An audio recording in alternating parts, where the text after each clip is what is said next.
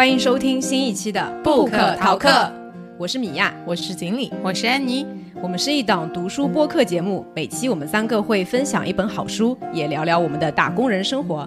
你可以在微信搜索“不可逃课 ”（Book Talk），关注公众号即可加入听友群和我们互动，一起读书，互相陪伴。也不要忘了在各大音频平台订阅我们，你也可以收藏单集或在评论区给我们留言哦。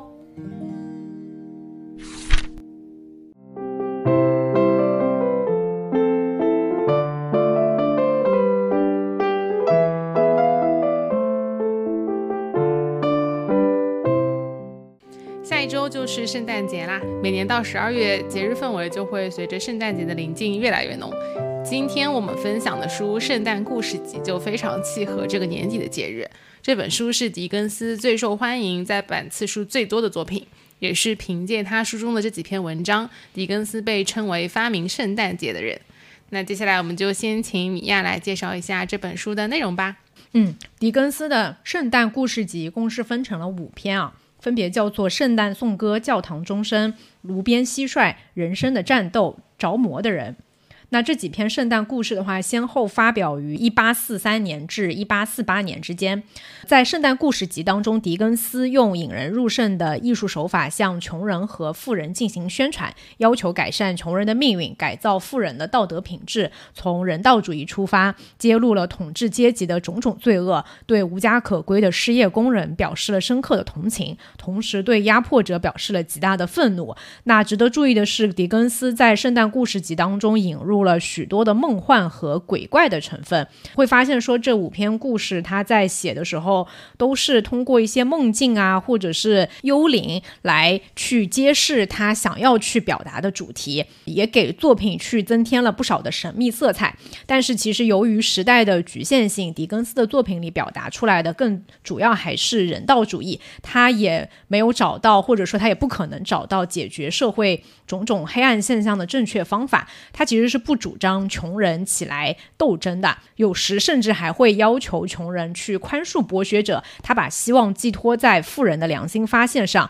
那在狄更斯的许多著作当中呢，《圣诞故事集》是一个中篇故事集。从这本故事集当中，我们也可以看到狄更斯的批判现实主义的作品是对于英国文学和世界文学的一个重大的贡献。刚刚前面安妮有提到说，狄更斯也因为他的这一本故事集被称为圣诞节之父嘛，嗯，被称为说发明了圣诞节的人。可能这里要解释一下当时的一个时代背景。其实，在维多利亚时期的话，圣诞节并不是像今天这样子成为了欧洲各个国家大家都会去庆祝的一个节日。当时其实并不是所有的人都会去庆祝圣诞节的，因为狄更斯的这个他用短短六周写成的这个小说《圣诞颂歌》，也是这本书里面最为知名的一篇，把圣诞节这个节日变成了西方世界最重要的节日。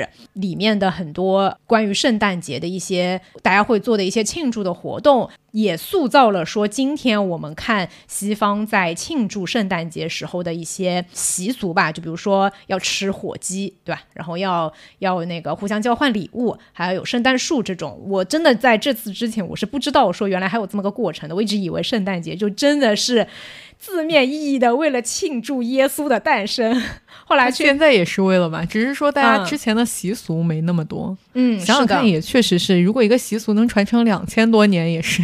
并圣诞应该就是耶稣诞生就是两千多年的事情嘛，公元零年。对，所以有个说法是，这本小说它不仅重塑了圣诞节，救赎了深陷危机的西方世界，以及还拯救了狄更斯本人岌岌可危的写作事业。是的，然后可能就像我们过年一样，一开始年过年是为了什么驱逐年兽，对吧？放鞭炮，到现在变成了一个。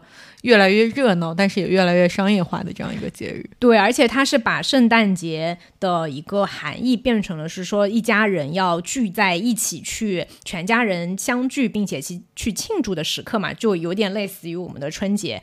然后在这一天的话，所有的公司、学校都会放假，全家人坐在一起，呃，吃火鸡，然后那个交换圣诞的礼物，这些其实都是来自于这部作品的。那么后面我们也会分享到这个圣诞故事集里面具体每一篇的故事。嗯，好的。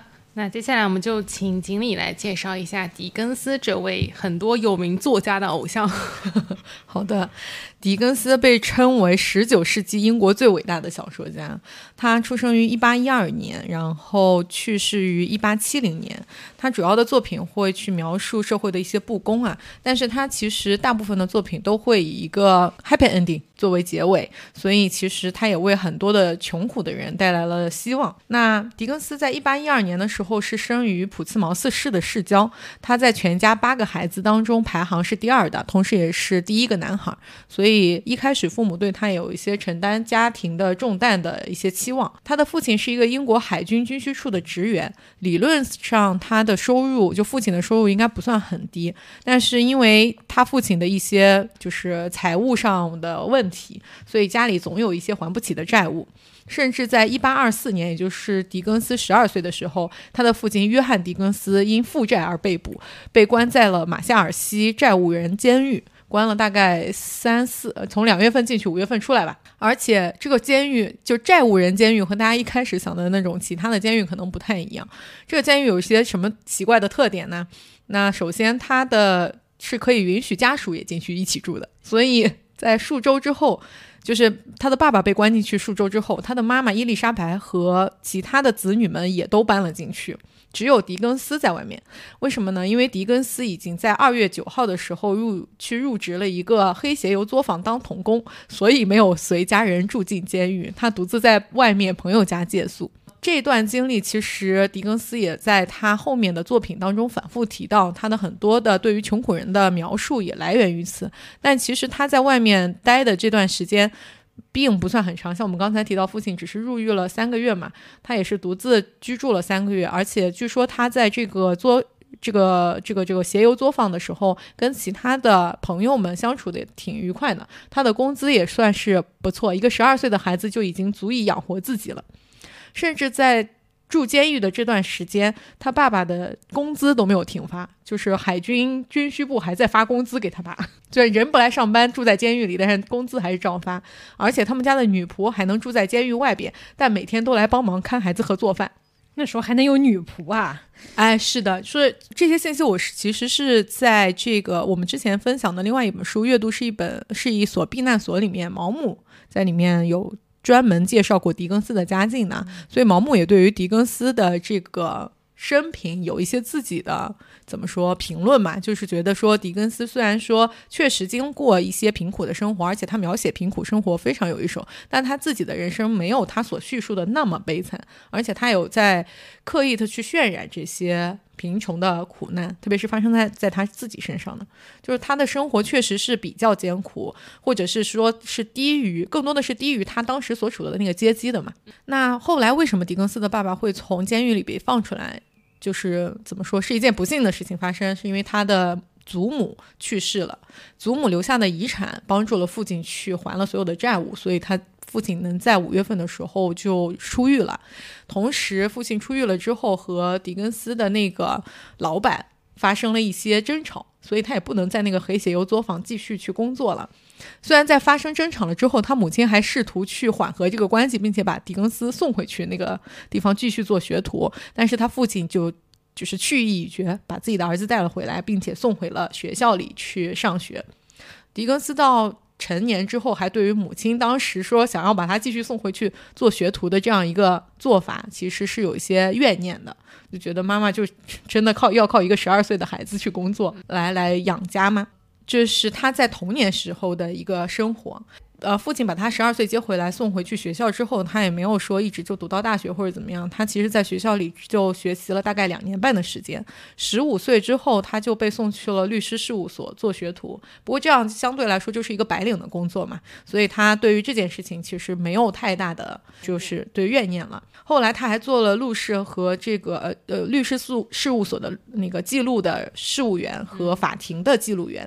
二十岁的时候，他就开始在报馆当采访。党员就做记者，报道一些下议院的事情。二十五岁的时候，他就开始创作，并完成了他第一篇的长篇小说《匹克威克外传》。后来创作日渐成熟之后，就先后出版了我们现在比较为人所知的狄更斯的作品，比如说《雾都孤儿》啊，《大卫科波菲尔》、嗯，《远达前程》等等，还有《双城记》。当然，他最终是在一八七零年病逝在罗切斯特附近的一个盖茨山庄，那个这也是他后来的财产，所以他后来靠写作其实挣了挺多钱的。就像米娅刚才说的，《圣诞故事集》也帮他建立了他的名声，他其实是一个靠写作为生的这样一个职业，或者是有一些商业化的作家。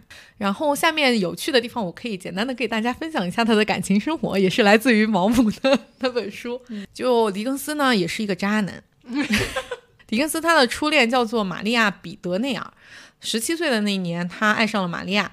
那玛利亚当时应该是一个银行职员的女儿，他们在一起两年。后来狄更斯向她求婚，但是玛利亚玛利亚拒绝了他。也许是因为当时狄更斯的一个家庭环境和他也没有什么名气。那后来大卫·科波菲尔当中的一个角色朵拉也是以玛利亚为原型的。等到大概十几年之后，那个时候狄更斯已经变得非常有名名气了嘛，而且挣了蛮多钱的。他其实有再次的遇到过玛利亚，然后两个人的地位就进行了一个交换，一个反差。后来他真正结婚的妻子是叫凯瑟琳·霍加斯，是他当记者的时候的同事的孩子。霍加斯他们家的是其实是有八个小孩的，但是当时应该只有凯瑟琳成年了。有一种猜测，也就是说这也是为什么最后用最终狄更斯是跟凯瑟琳结婚呢，因为明显他似乎更喜欢他的妹妹们。那凯瑟琳和狄更斯在一起二十几年的时间，在一八三七年到一八五二年为狄更斯生了十个孩子，就十五年间差不多生了十个小孩。天哪！真的，就在现代女性来看，我觉得是有点可怕的。一八五二年生了最后一个孩子之后，他们在一八五八年分居。他们两个人的性格，其实包括他们的想法、对未来生活的期望，或者某种程度上他们的对于生活的看法、能力，类似于这这些，其实都是完全不一致的。两个人很难说是不是有过什么很丰富的感情，但是我觉得作为一个为他生育了十年的妻子。在一八五八年的时候，其实是由狄更斯提出来的，他们两个人要分开生活，但是凯瑟琳也没有提出什么就是拒绝，或者是说公开的拒绝吧，就没有把这件事情闹得很大，他们就就就成功的分开了。那话说回来，狄更斯真正喜欢的女生有可能啊是凯瑟琳的妹妹。叫做玛丽霍加斯，因为玛丽霍加斯其实是在凯瑟琳和狄更斯在一起蜜月旅行完了之后，就被他们邀请过来跟跟这两个年轻夫妻一起居住的一个。他的妹妹之一吧，因为他毕竟家里有八个孩子嘛。狄更斯对他的感情其实是很复杂的。玛丽跟他跟狄更斯和凯瑟琳短暂生活了不知道多长时间之后，其实很快就因为一件意外去世了，就突发一种不知名的疾病，送到医院抢救的时候就已经没有办法抢救起来了。那玛丽去世之后，狄更斯对他一直怀念。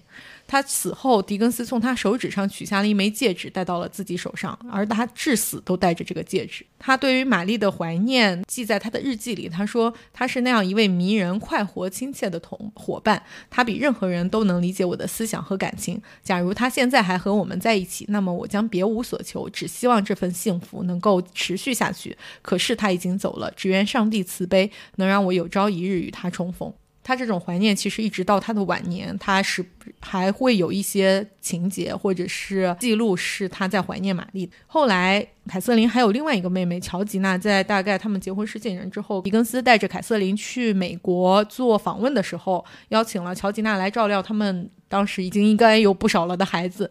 自那之后，乔吉娜就跟狄更斯夫妇生活在一起。乔吉娜。与狄更斯的关系也并没有说非常的公开的，或者说被证明的。这种隐情吧，或者是说，甚至在凯瑟琳分居之后，乔吉娜其实还在帮忙照顾他们所有的孩子，但是也没有出现说任何这个两个人真正在一起的证据。但是狄更斯和凯瑟琳都认为乔吉娜和玛丽长得非常非常像，而且乔吉娜的确嫉妒着凯特，因为在狄更斯去世之后，他为其编辑书信选集的时候，把所有称赞凯特的言论全都删去了。另外，狄更斯还有一些零零散散的其他的花边新闻，比如说他曾经和一个演员叫艾伦特纳在一起，这个应该也不是完全受到证实的，也是一种花边新闻的性质。那艾伦纳特纳其实是小他二十五岁的，而且狄更斯似乎也从来都没有得到过这个年轻女孩的心，那个年轻女孩只是为了和一个有名的人在一起。那说回来，狄更斯他的一个写作人物的手法啊，他大概塑造人物的方法是说，他会对于一个人物身上的性格特征，或者甚至是缺点去加以夸张，同时又会给他们安排一系列能让这样一个性格特点深深烙印在读者脑海当中的一些台词。所以他是不断在强调他每一个角色的一个性格特点的。那在这在写作中篇小说的时候，其实是非常有优势的，因为每一个人物特点都会很鲜明。但是同时也会有人评论说，狄更斯笔下的人物他们缺乏一种成长性。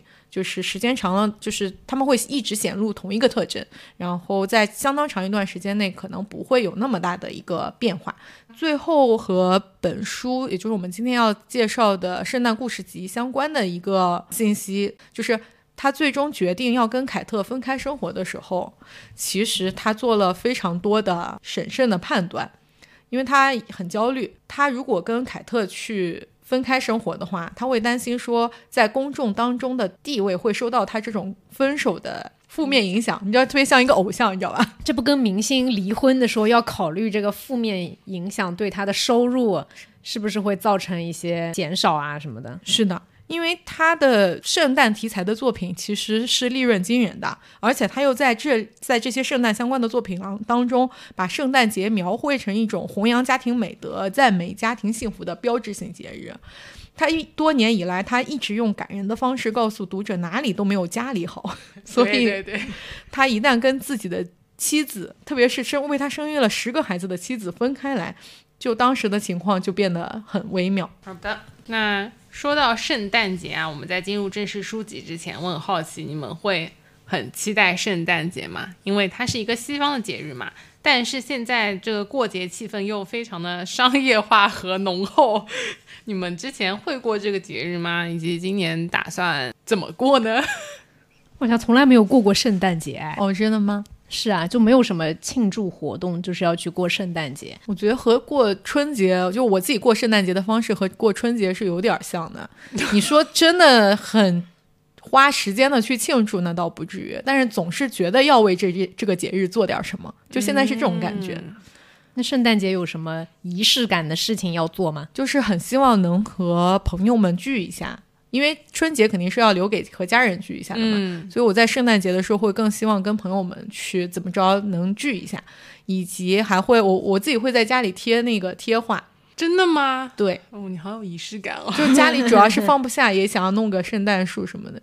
对，因为我觉得好像小朋友还是蛮喜欢过这个节日，毕竟从传统的仪式上来说，他们醒来第二天应该看到袜子里有礼物，对吧？嗯，送礼物也是我喜欢的一个环节。嗯，然后红配绿我觉得也不错，就有挺多元素都 吸引着我想要过圣诞节的。对的，就我就觉得现在这个过节的氛围很浓，但是我反而是小学的时候是最有仪式感的。那个时候是真的圣诞节吗？对，因为我在外国语小学读书嘛，他们所有的洋节都会过得很有仪式感，所以当时是真的有圣诞大餐，然后在餐厅里面，因为住校嘛，所以你平时都是在。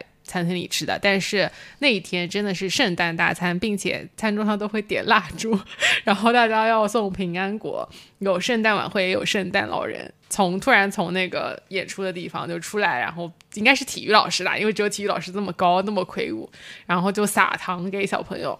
这种圣诞老人也是我喜欢的。对，圣诞老人给你送过什么吗？麋鹿也不错，我觉得真的圣诞节的很多元素都很击中我的审美的点。那倒是真的是的，对的。然后后来也准备过几次礼物，就是互相抽的那种，这种我是有印象的。嗯嗯，但是到现在我就属于越热闹的节日，我就越不想出去。嗯。就是我觉得圣诞节或者是春节这些节日都会让你有一种，哎，你这天就是应该要比较开心的啊，是的，这种就是就是我很吃大过年的这一套，你知道吗？是享受过节的，对，就是。比如说你做了什么坏事，然后家长也会说大过年的就过去吧，而且他们也不会叫你写作业。如果妈妈说写作业吧，然后立即就会有亲戚说大过年的。对的，对的。我就觉得我超赞，如果这个天能就是这个事情能多发生几次就好了。所以长大之后就可以发生两次，圣诞节一次和 过年一次，自己主动发生一次。对啊，这不是挺好的一件事儿吗？是的，其实这也是。为什么我觉得看了这本书，特别是圣诞颂歌以后，大家会说他是发明圣诞节的人，因为他当中的一些片段确实让人感到非常的温暖。然后我也是在查资料的时候才发现，说圣诞老人这个形象他是有原型的，他的原型是生活在公元四世纪米拉城今土耳其境内的主教圣尼古拉斯，他一生当中做过了很多慈善工作。最喜欢在暗中帮助穷人，圣诞老人是他后来的别号。然后这个名字是出自他暗中送钱帮助三个女孩子的故事，就可能跟这个《圣诞颂歌》里面后来这个主角对吧，他成为的这个人 有那么一丢丢相似。哎，但是说到这个，我之前去那个阿拉斯加玩的时候，在那边有一个城，我现在忘记我去的是哪，具体是哪个城市了。但是那里有一个圣诞老人之家，哎，是他的家乡是吗？说是的，就是像那种我们现在说曲阜是孔孟之乡一样，那地方就是圣诞老人之乡。而且那里是有一个专门的圣诞老人的房子，而且我去玩的时候刚好是圣诞节，然后他们就在门口挂了一个牌子，就是 out for working。就他这两天不在家，他去工作了。但是他是在工作呀。对呀，对呀，就是你，你如果不是那两天去的话，他就是在，就是我也不知道，可能会开门吧，应该。有可能，有可能。而且我发现每个国家的过的仪式是不一样的，就是吃的东西还有打扮，好像都会很不一样。不是都吃火鸡的吗？好像有些特殊的不一样的食物，然后。相对应会有一些鬼神这种人物形象也都不一样，但是大家感兴趣可以百度一下，太复杂我也没有特地去记。嗯，那我们就先来分享一下这本书里面最经典和最有名的圣诞颂歌吧。看完了的确还让我觉得蛮温暖的，因为一开始我其实读到。第一二节的时候，我还觉得挺阴冷的，因为我当时看这本书的简介的时候，好像网上是有一个说法说，其实这本书里面大多数的故事跟圣诞节没有太大关系。虽然它叫圣诞故事集，但是基本上只有圣诞颂歌是跟圣诞节有很强关联的，其他的几篇只是他在圣诞节这个期间写的或者是发表的。也还有一 篇是教堂钟声，是讲元旦的，嗯，差不多有点近，对。然后圣诞颂歌是这里面最有圣诞节氛围，但是第一二节的开始其实是很阴冷，甚至它的开始是一个人死掉了，就是一个叫马来的人。马来是主人公史克鲁自己的朋友和合伙人吧。他在一开始说这个人死掉的时候呢，他是这样说的：“他说你一定会允许我强调的重复一遍，说马来是像钉死的门钉一样死了，就是 dead as a doornail。这个是最开始源自莎士比亚的经典戏剧台词。之后呢，狄更斯引用了以后，也成为了狄更斯。”非常喜欢用的一个梗啊，就是说像钉死的门钉一样死掉了。那开始的话就会描述说史克鲁吉这个人，他是一个非常冷漠的人。他有一段是这样子讲的：就对于马来的死这一件事情，史克鲁吉他知道吗？他当然知道，他怎么会不知道呢？他们两个是合伙人，而且合伙了非常非常久。史克鲁吉是他唯一的指定的遗嘱执行人，是他唯一的遗产管理人，是他唯一的财产受让人，是他唯一的剩余遗产的继承人，是他唯一的朋友和唯一的送葬者。就是一开始我还没有意识到这两个人这个重要性，后来我意识到，就他们俩是同一类人，而且都是非常冷漠的人，所以彼此是彼此唯一的。但是史克鲁吉他伤心吗？他说，即使是对史克鲁吉来说，对于这桩伤心事也并没有那么难受的不得了。而且就在举行葬礼那天，他还是一个出色的生意人，用道道地地的生意经举行了那次葬礼，已经能看得出来说他是有一点冷漠的一个人了，就是感情没有那么丰富。那他这个人在他人眼里就是非常非常冷漠。他这样写，他说他走到哪里就把自己身上的低温度带到哪里。在大热天里，他把他的事务所弄得冷冰冰。到了圣诞节这一天，他也不上升一度去使那儿解冻。外界的热和冷影响不了史克鲁吉，没有温暖能够使他温暖起来，也没有寒冷的天气能够使他觉得寒冷，并且在街上是没有人会主动跟他打招呼的，不会有人问他说：“史克鲁吉，你好吗？你什么时候来看我呀？”就是这里，我觉得有点像类似于，因为外国人不是看到人都很。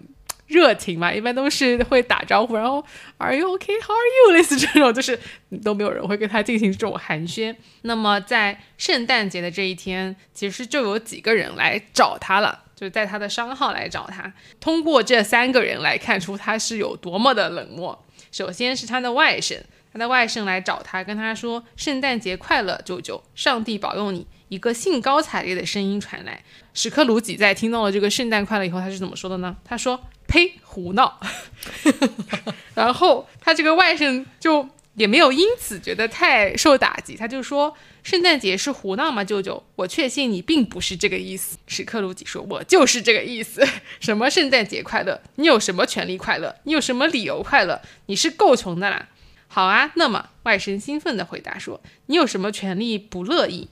你有什么理由不开心？你是够富的啦。”史克鲁吉当时找不到更好的答案，只得又说一声“呸”，跟着加上了一声“胡闹”。不要生气啊，舅舅，不生气怎么行？我生活在这样一个充满这样的呆子的世界上，什么圣诞节快乐，滚他的圣诞节！圣诞节对你有什么好处？这不过是这样的时候。你得付欠账，却没有钱；你发现自己长大了一岁，却不是更能多活一个小时。你得结清各项账目，可是整整一打的月份里面的每一项都表明你无利可图。要是我能够照我的心意办，他愤慨地说：“每一个嘴上挂着圣诞节快乐的到处跑的白痴，我一定要把他和他自己的布丁一起煮，然后拿一支冬青刺穿他的心脏，把他埋葬。一定要怎么办。”就是一个 抑郁的老头子，是的，抑郁厌世的老头子。但他就他外甥心态真好，他的外甥会认为说，不管怎么样，圣诞节似乎总会给我们带来一些好处。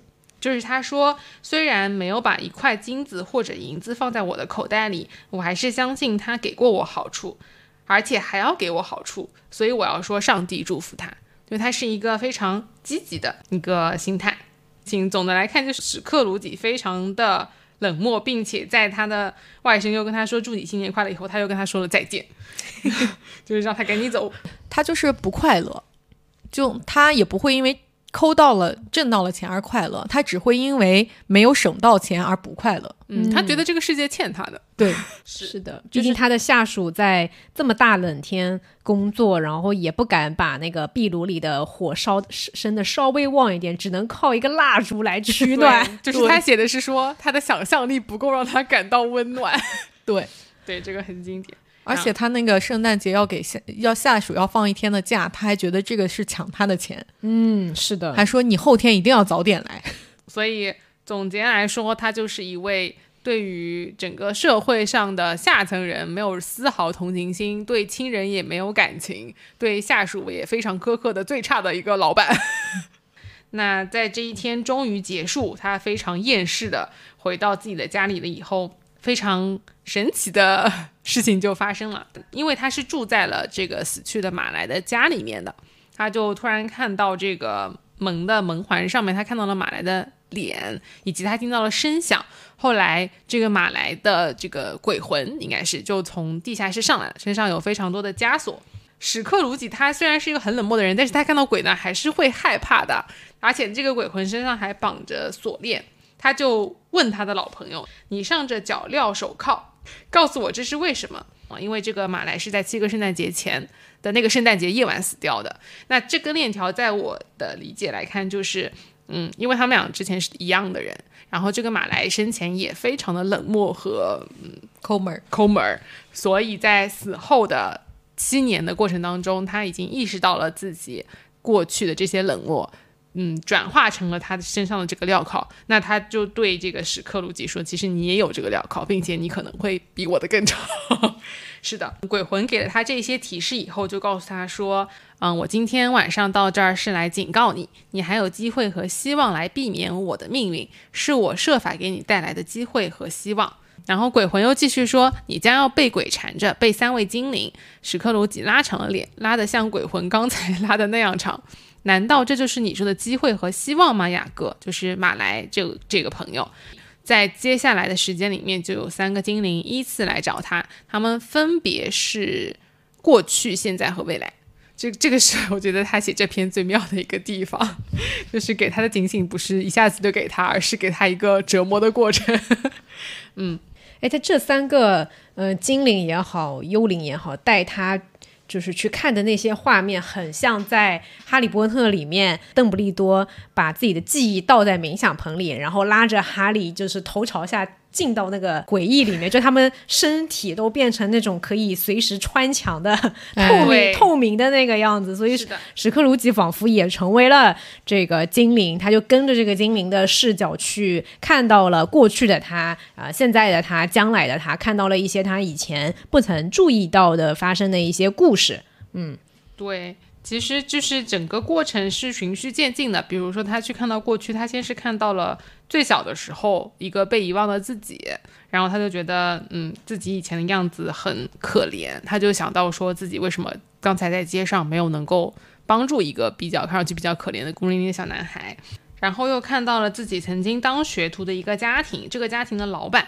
可能就是，其实就可可能跟他现在这个地位就差不多。但是这个老板他们家过圣诞节是邀请整个社会上不一样地位的人都来他们家一起跳舞，跳舞的整个氛围非常的好，而且分享了食物。在整个活动结束了以后，他们也在门口，嗯，夫妻两个人依次的去跟所有的客人道别，所有的客人也祝他们圣诞节快乐，就是整个过节的氛围非常非常的好。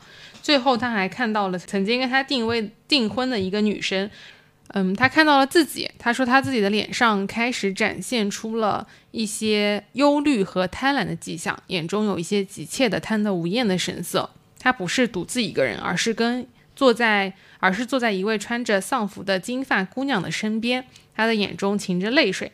那这个姑娘是跟他呃订了婚的一个女生，她是在跟他进行一个解除婚约的。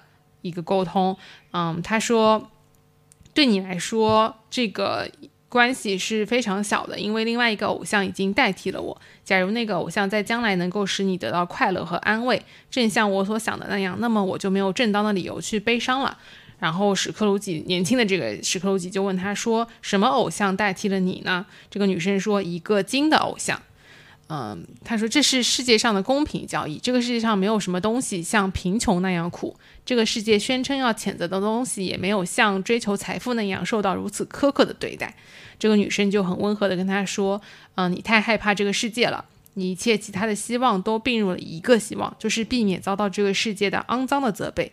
我已经看见你原来比较高尚的志向，都一个接一接一个接一个的消失了。”只剩下那个主要的欲望，即唯利是图来独占你，是不是呢？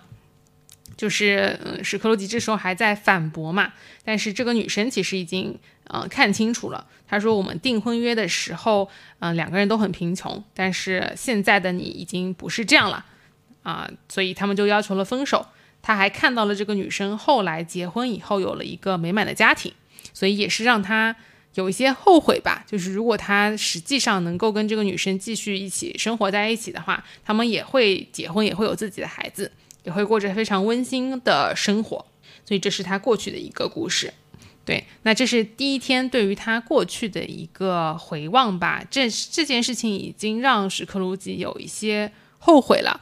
但是可能还没有那么深刻的一个感悟，所以第二天或者说很快，第二个精灵就如约在马来告诉他的时间来了。嗯，这些精灵形状都是不一样的啊，都是有各种形象或者披着一个绿袍子啊什么的。但他们都是能够像刚刚米娅讲的，能够有一些特异功能，带着他一起飞，飞到他过去的记忆当中去。那么在现在的这一块，呃，这个精灵就带着史克鲁吉去看了他的雇员家里是怎么过圣诞节的，在街上人们是怎么过圣诞节的。他说天色是阴沉沉的，连最短的街道上都全冲塞冲塞着邋遢的半溶解半冻凝的迷雾。迷雾中较重的威力变成一阵雨似的烟尘落下来，好像大不列颠国家内所有的烟囱不约而同全部都着了火。嗯，这个气候里面，或者这个城区之中，确实没什么令人高兴的事情。然而，在这街道周围却有一种兴高采烈的气氛，即使是最明朗的夏日空气和最明亮的夏日阳光，也无法费尽心力来散布这种气氛。这是因为在屋顶上铲除积雪的人们都兴都兴致勃勃，欢天喜地，在护墙边上彼此大声叫唤，时不时地交换一个寻欢作乐的雪球。这是比许多语言上的玩笑和气得多的飞弹。要是打中了就开心大笑，要是打不中也并不开心的少一点。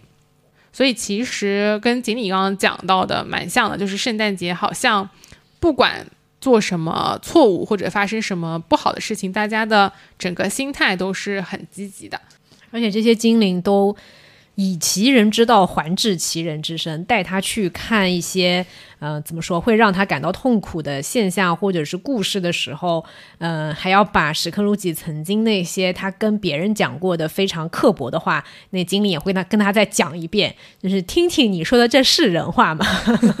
像是在一个审判和去救赎他的一个过程吧。不然很难想象，就是一个冻得这么梆梆硬的人，怎么才能回心转意？嗯，是的。最后的话就是第三个鬼魂带他去看了他的未来，他发现自己死掉了，然后死掉了以后，没有一个人因为他的死亡而感到伤心。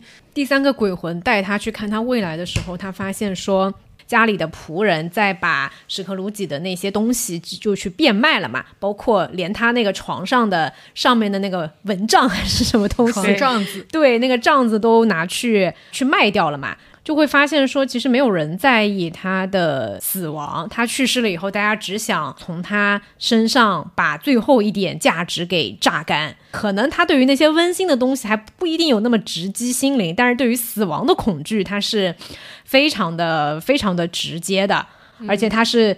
从头到脚打着寒战，然后跟那个精灵祈求着说，他其实不想去看，他猜到了躺在床上的那具尸体应该就是他，但他不想去看，就非常的非常的害怕。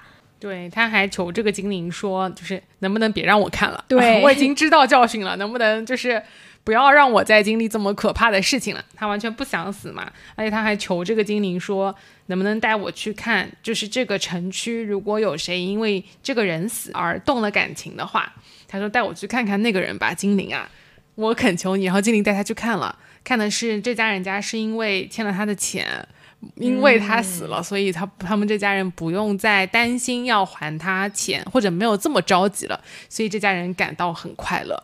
嗯，然后由于这个人的死，这是一所比较欢乐的屋子了。鬼魂所能带给他看到的这桩事情引起的唯一的感情，就是一种愉快的感情而已，就是更扎心了。所以最后在他面前扑在地上，紧盯着这个精灵说：“请你代我求情，并且可怜我。我向你保证，等我改了改变了生活道路以后，我还能改变你带我看过的这些阴影。”我一定要在心里重敬圣诞节，并且打算一年到头都过节。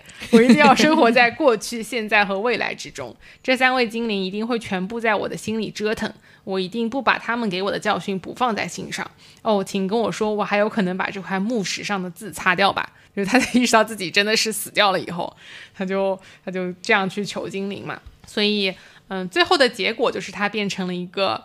改过自新的大好人，然后嗯，也能够在街上闲逛，跟小朋友们嗯聊天，问问叫花子们的情况，然后看看每一家的厨房，仰视一个个窗户，他发现每一件事情都能给他带来快乐，因为他曾经的那个他是完全不快乐的，生活中没有任何的快乐。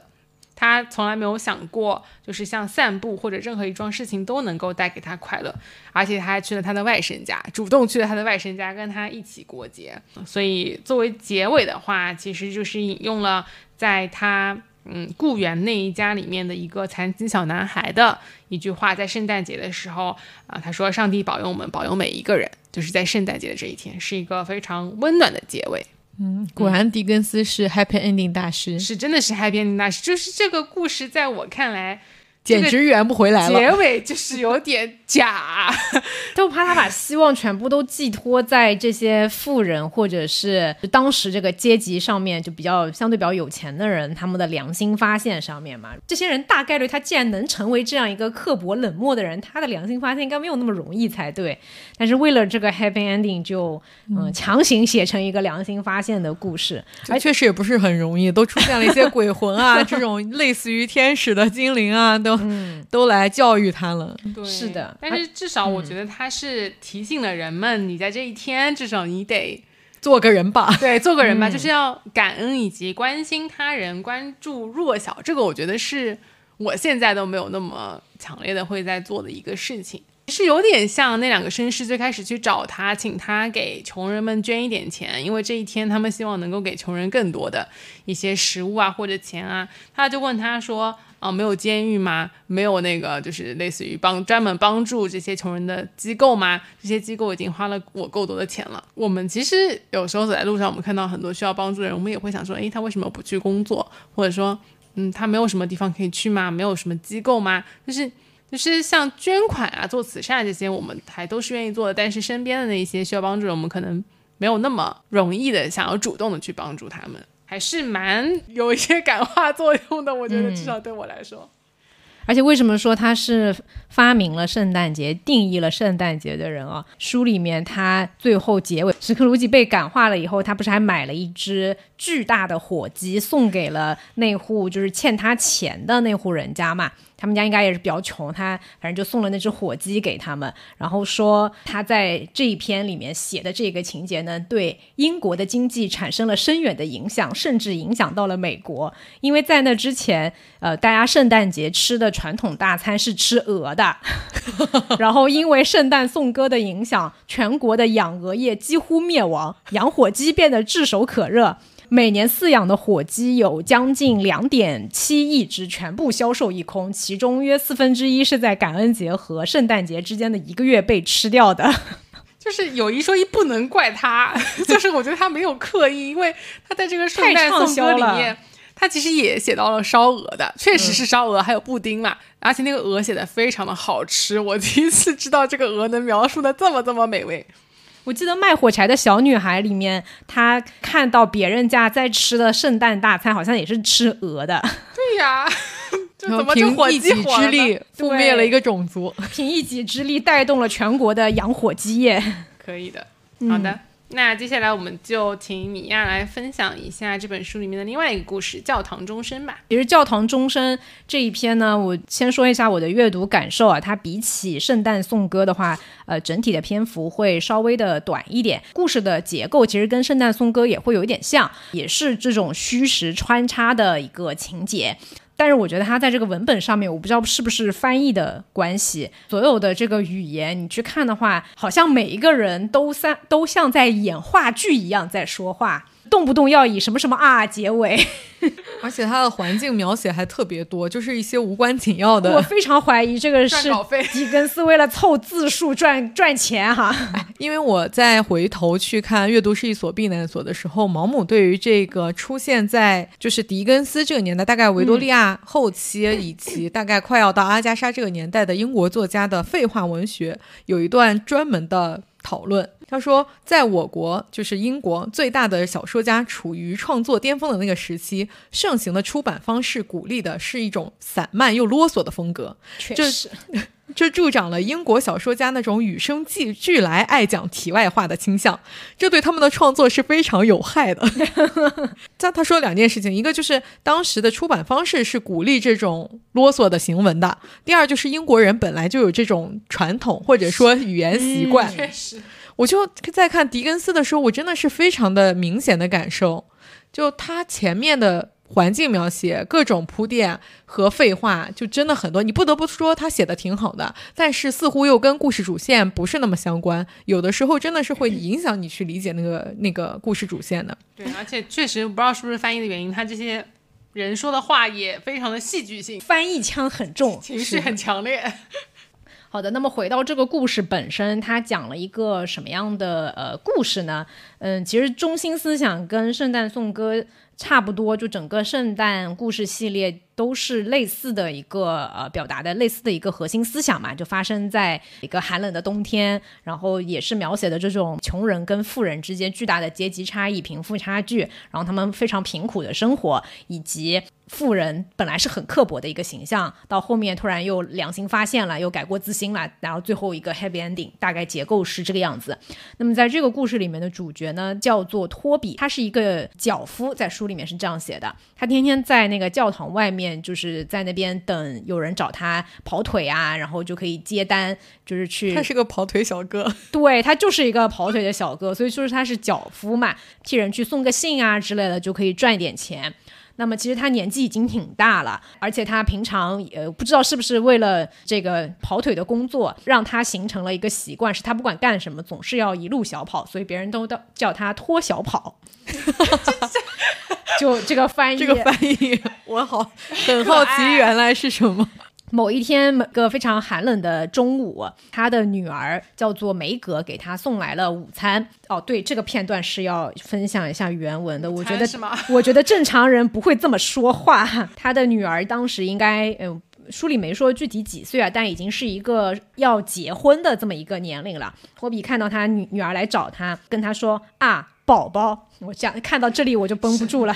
就是有一些亲亲什么？宝宝有什么事吗？今天我没想到你会来的，梅格。我也没想到要上这儿来，爸爸。姑娘点点头，笑着说：“可是我来了！”感叹号，还不是空手来的，不是空手来的！感叹号。托比好奇地望着他手里提着的一只遮着布的篮子，说道：“你。”冒号好爸爸，你闻闻。梅格说：“只要闻闻就知道了。”好，这里就开始了一段拉扯，一个就非要让他猜，明明都这么冷，这东西很快就要冷掉了，对吧？还非要让他猜，说到底里面你猜到底是什么呢？正是为了凑字数，整整这个拉扯的过程又花了两页的篇幅，然后就这么来回几个拉扯以后，终于谜题揭晓。托比说：“哎呀，是好吃的，这我想不会是腊肠吧？”不不不，根本不是腊肠，不是它比腊肠香，真香，而且越闻越香，一定是猪蹄，对吗？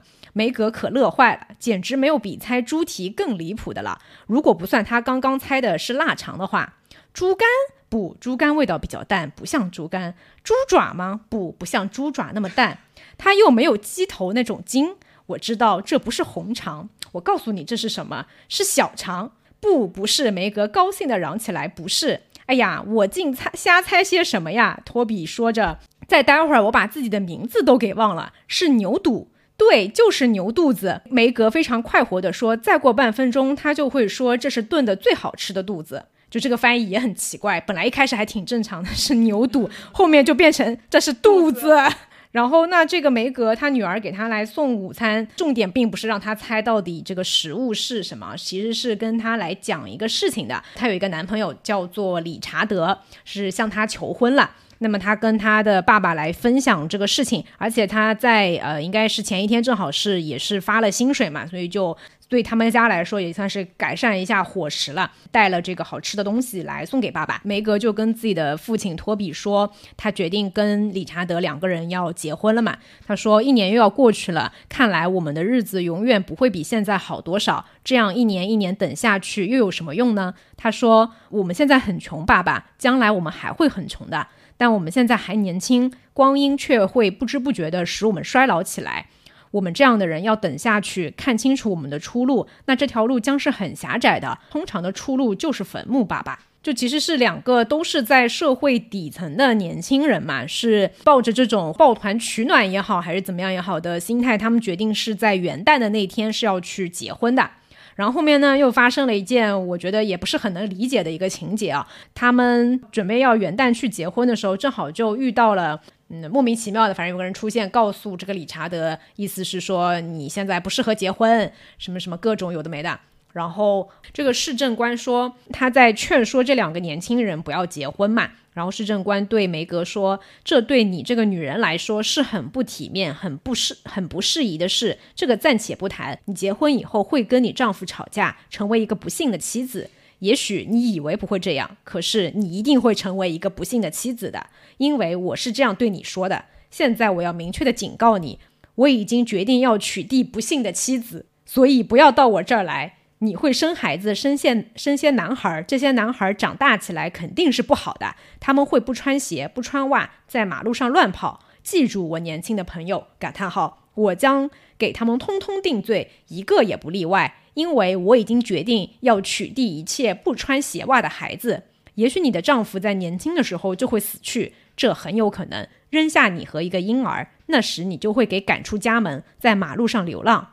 那时候，我亲爱的，你不要走近我，因为我已经决定取缔一切到处流浪的母亲。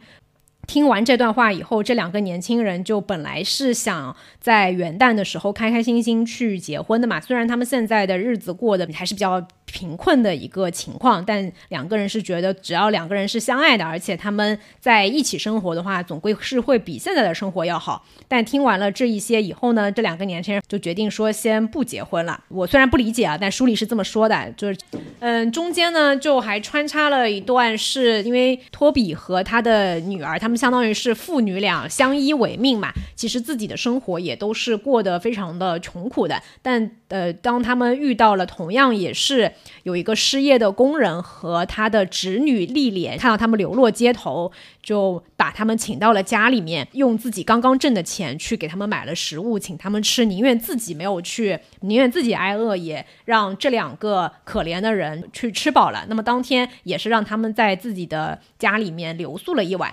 那当天晚上，哎，这里就要出现这个虚幻的部分了。托比就听到了教堂传来的钟声。这个钟声呢，在这个故事里面还是挺重要的，因为他不是脚夫嘛，所以他每天去接活的时候是在这个教堂的门口去等。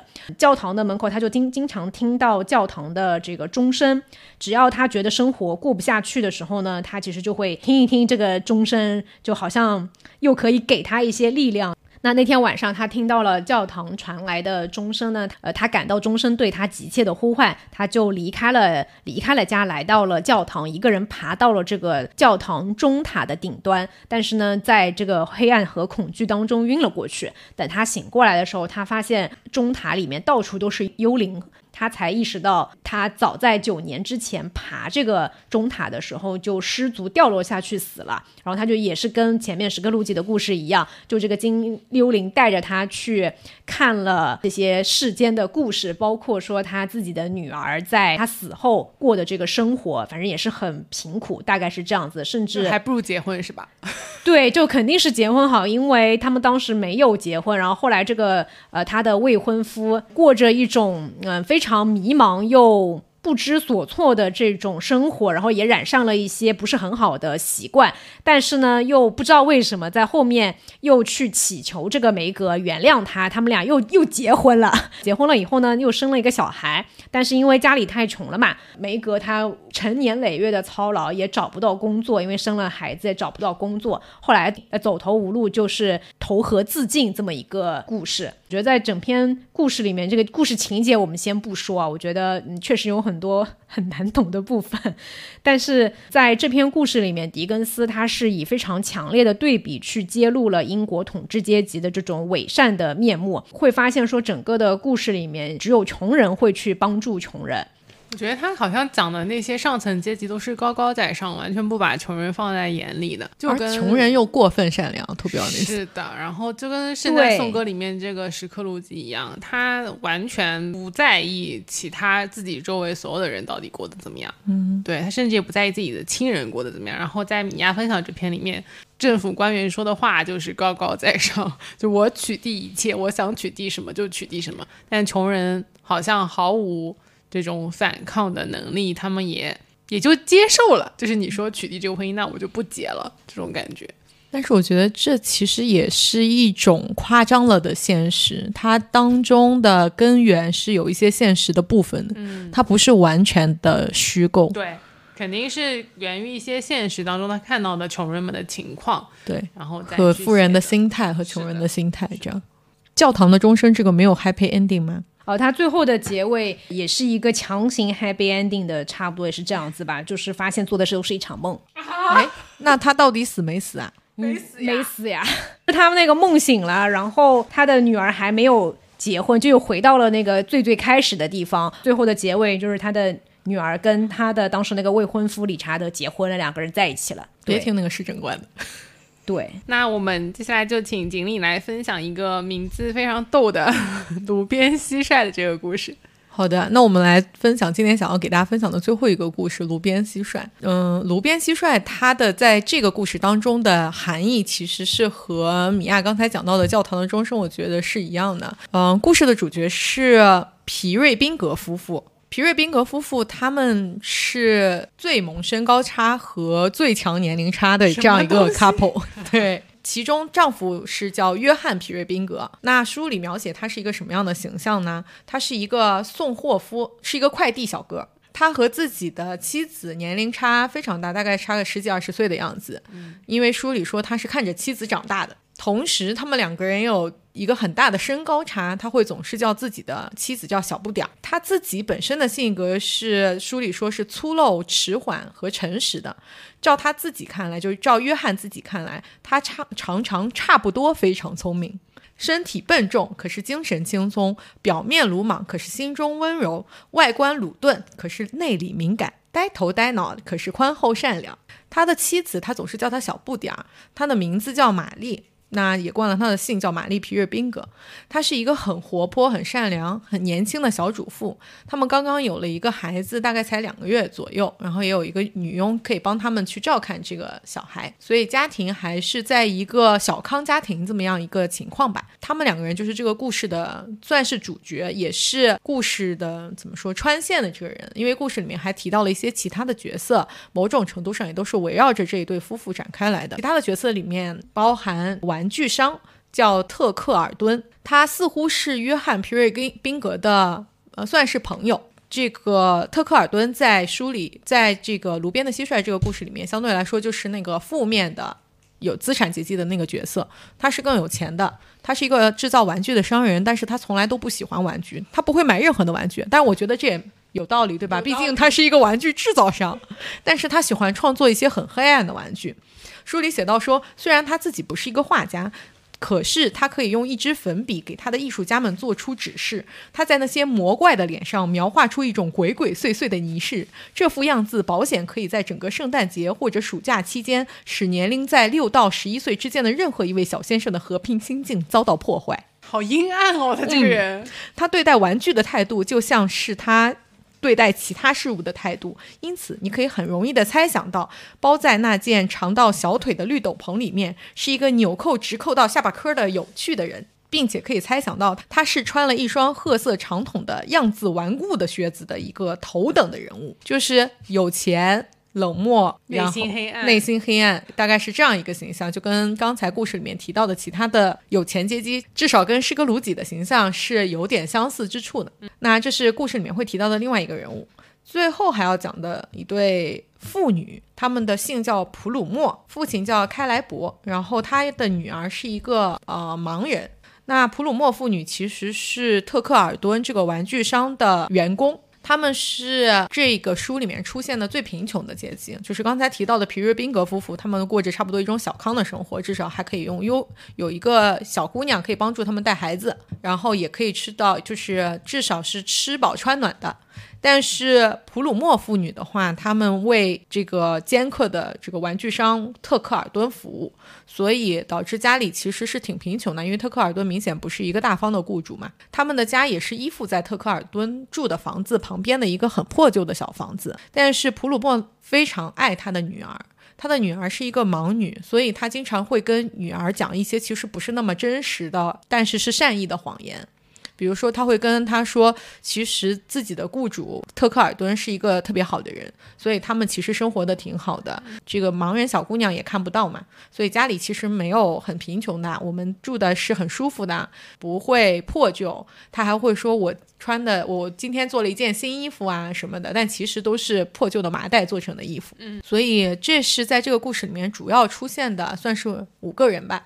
故事的开头是一段废话文学，但是是一个算是有效的环境描写吧，就是在描述宾皮瑞宾格家里是多么温馨的一个场面。这个小不点太太把家里打理的相对来说比较井井有条，以她一个混乱但是有序的方式打理着家里的所有的家务。约翰·皮瑞宾格在完成了自己送货一天的工作之后，在外面的风雪当中回到了自己家，得到了非常好的接待。同时，他带来了几个访客，其中就是刚才我们提到的特克尔顿、普鲁默和一个陌生的人。先是普鲁默家的父亲来到了这个家里，他们就是在聊说特克尔顿要结婚了，他结婚的对象。是一个少女。特克尔顿自己本身年纪已经比较大了，但是他结婚的对象是一个少女，他征得了这个少女的同意。这少女的名字叫梅，他征征得了这个少女的母亲的同意，要跟这个少女结婚。这少女的年纪大概就跟皮瑞宾格太太差不多大，所以其实也是一对年纪差非常大的一个婚姻关系吧，算是。他们三天之后要结婚。然后第二个到来的就是这个。特克尔顿，特克尔顿来是干什么呢？他跟皮瑞宾格似乎是认识的，说不上是多么好的朋友关系，所以他们一开始看到他来也是有一点点惊讶的。但是皮那个特克尔顿其实是想要邀请皮瑞宾格夫妇和特克尔顿自己以及他的未婚妻梅。一起能不能吃个晚餐，或者是有一个聚会？他的目的其实是想要通过让梅去看一下皮皮瑞宾格夫妇这样一个就是老少组合的搭配，来去劝说梅说这样的婚姻生活也许会挺好的，因为皮瑞宾格夫妇是一对婚姻关系很和谐的夫妻。嗯。所以他会，他想要通过这样一个例子，去向自己的未婚妻证明说，也许他们的婚姻也不是一件坏事。我想要在这里分享一下的，就是他是怎么去看待这件事情的。其实多多少少是有点刻薄的。他是怎么看待的呢？他说，因为女人家会彼此说服对方，认为自己过得平安而又满意，别人甭想比得上。我懂得他们的心理。这个女人不管说了什么，那个女人总会决心斗个的高低。他们之间有这么一种竞争精神。如果你的妻子对我的妻子说：“我是世界上最幸福的女人，我的丈夫是世界上最好的男人，我真爱他。”那么我的妻子就会对他说同样的话，或者还添油加酱，而且真的相信。就是你们就从这段话当中就可以看出，某种程度上特克尔顿是一个什么样的人。就是他也不相信别人，他也不相信真正的真真挚的感情，他就是一个一个比较刻薄的人。相对的。约翰，也就是这个皮瑞宾格先生，他对于听到了这样一段话的反应是什么？就可以跟特克尔顿的性格形成了一个鲜明的对比。他说：“那么你是说他并不是真的爱我吗？” 就他的关注呆呆，确实是呆呆，对吧？他的关注的重点正确，呃，不不正确，但是又非常正确，对吧？他完全没有跟特，就是他们两个人都不在一个频道上，但是又非常可爱。但是，就是相对于他先生的这种呆呆，或者是稍微有一点迟钝，皮瑞宾格太太虽然很年轻，但是她机智的改到了说这个特克尔顿的这样一个目的不是很纯粹，所以她拒绝了跟他们共度这一天。但是转头来，特克尔顿还是成功的，就是设定了一个约会，给就设定了一个就是他们四人可以碰面的场合。他是怎么做到的呢？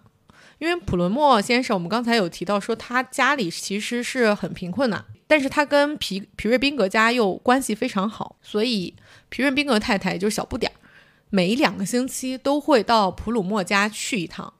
他的名义上是说这是一个家庭之间的聚会，但实际上每次他都会带很多吃的到普鲁莫家，并且帮助普鲁莫妇女做很多的家事。嗯，其实是在帮助他们一家的，所以。其实，在故事发生的第二天，就是正好是定点的，每个每两个星期会发生一次的普鲁莫妇女和皮瑞宾格夫妇要在普鲁莫家聚会的这么一个时间。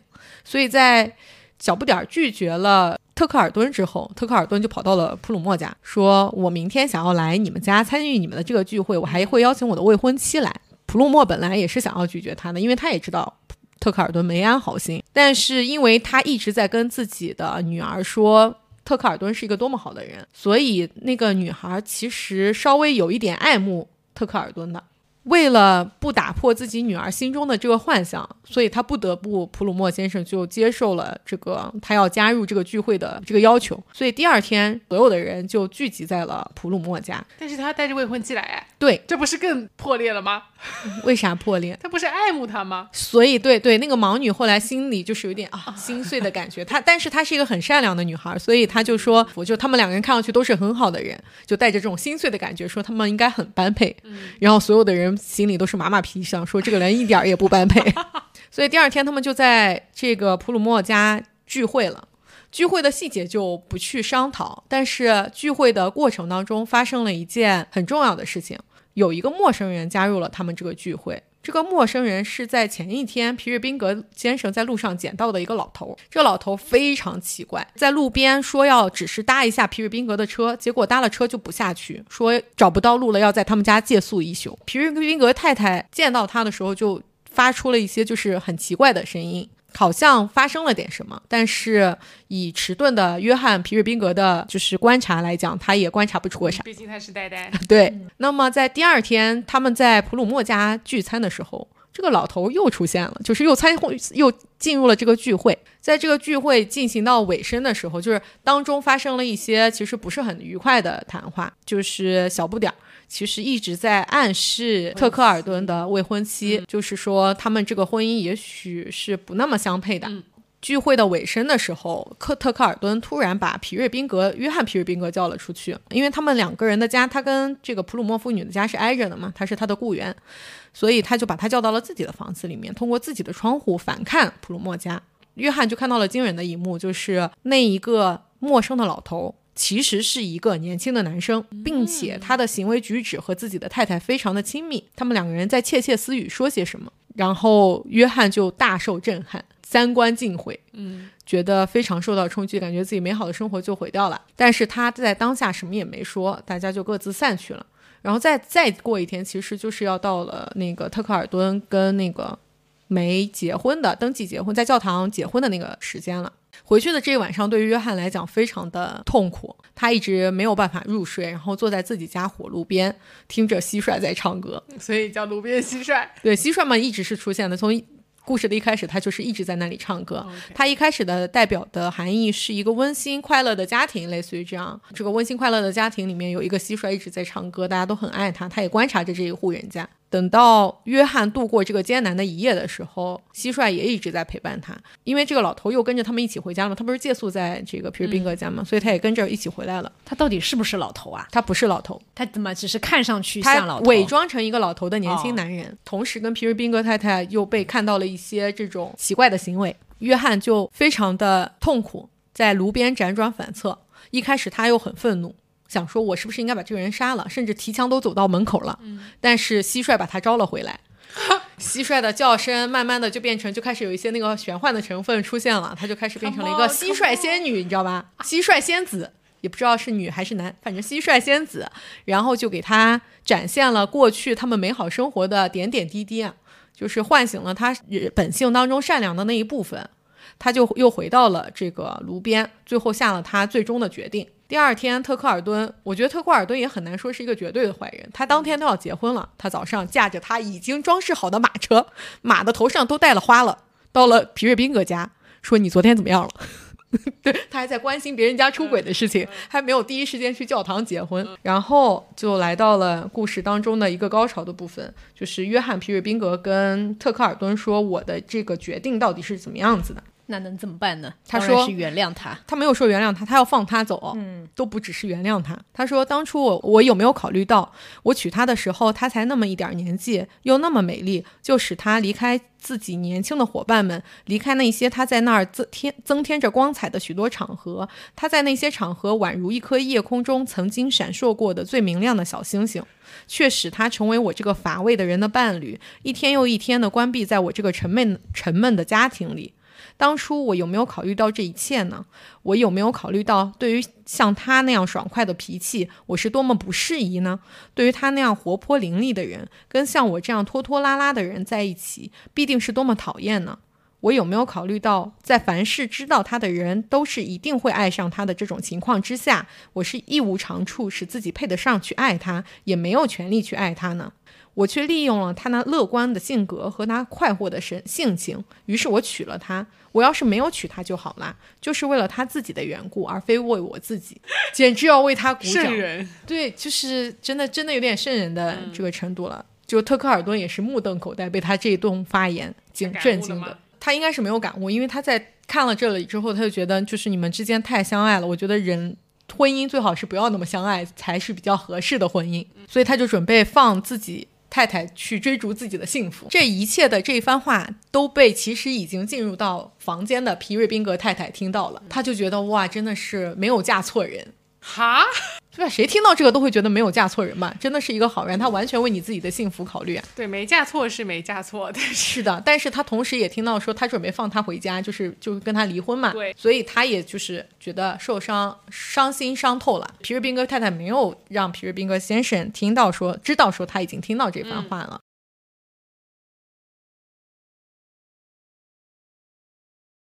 约翰·皮尔宾克就跟特克尔顿一起走出去了。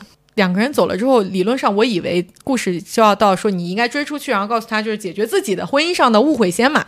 结果并没有。故事先去揭露了说这个陌生的老头到底是什么情况，因为有一个前面没有提到的情节是，这个陌生的老头在他在早上约翰去找他的时候就已经不见了，就他们没有在房间里了。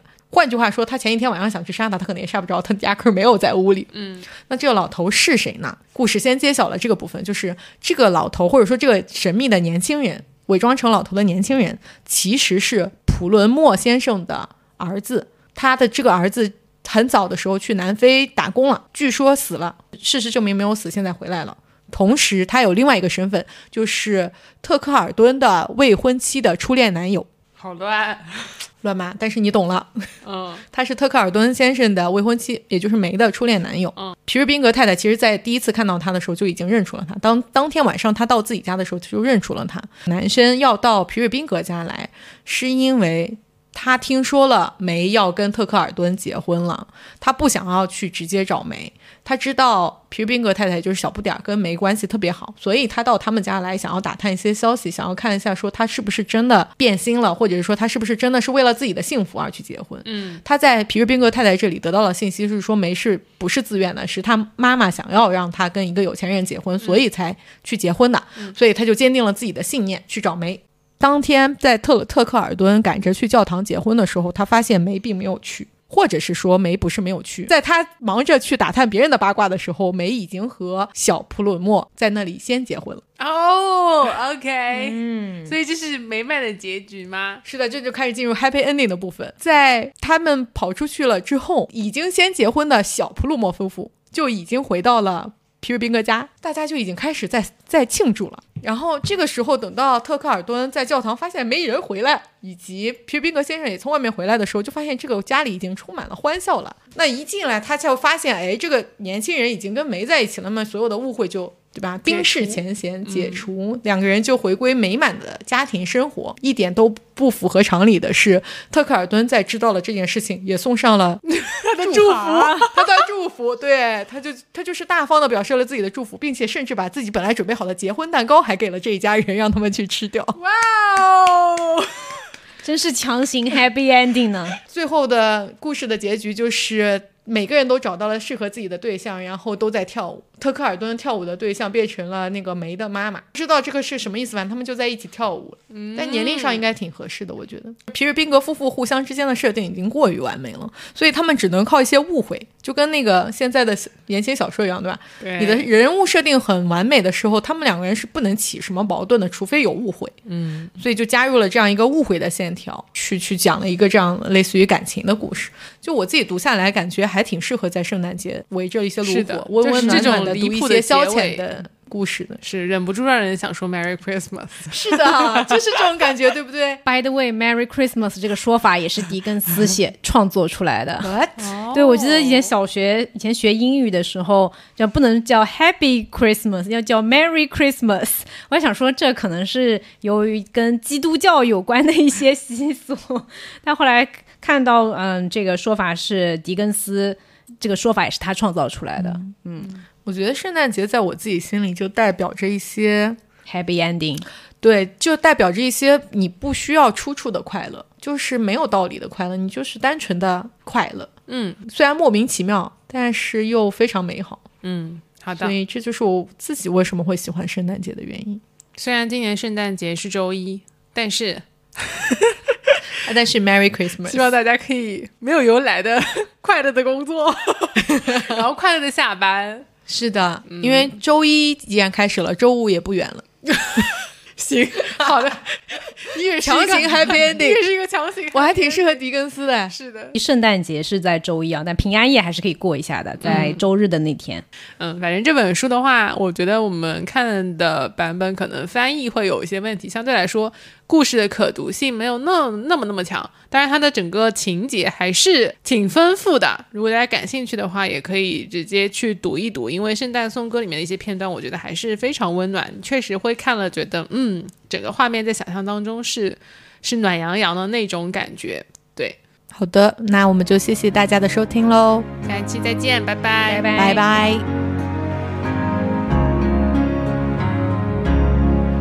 We wish you a Merry Christmas.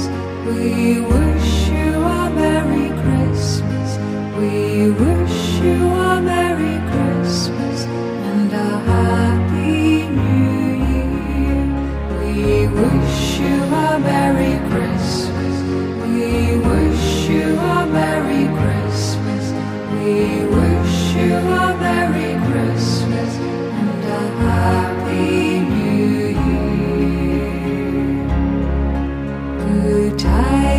We bring to you and drink me. We wish you a Merry Christmas and a Happy New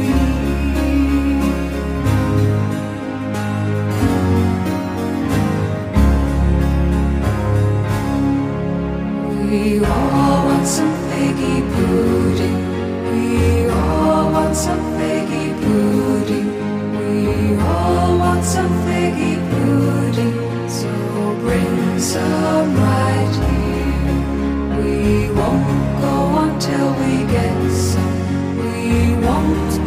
until we get some. We won't go until